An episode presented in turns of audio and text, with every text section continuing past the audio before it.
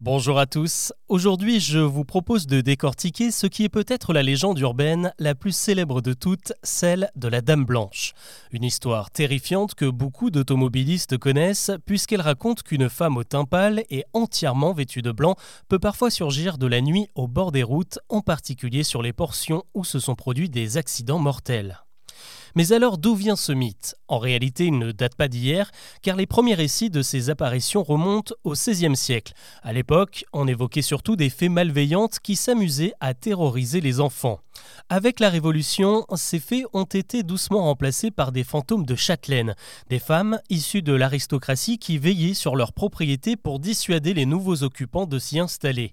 On a commencé à l'imaginer habillé de drap blanc comme les linceuls dans lesquels on enveloppait les défunts et à justifier sa présence par le fait qu'elle n'avait pas eu le de confesser ses péchés avant sa mort, sans cela impossible d'accéder au repos éternel.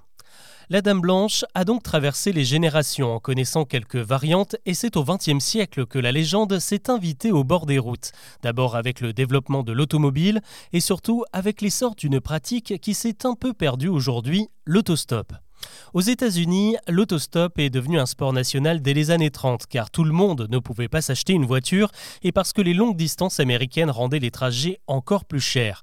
C'est aussi en Amérique qu'est né le mouvement beatnik dans les années 50, des jeunes peu fortunés en quête d'aventure avec des porte-voix comme l'écrivain Jack Kerouac et son célébrissime Sur la route, sorti en 1957.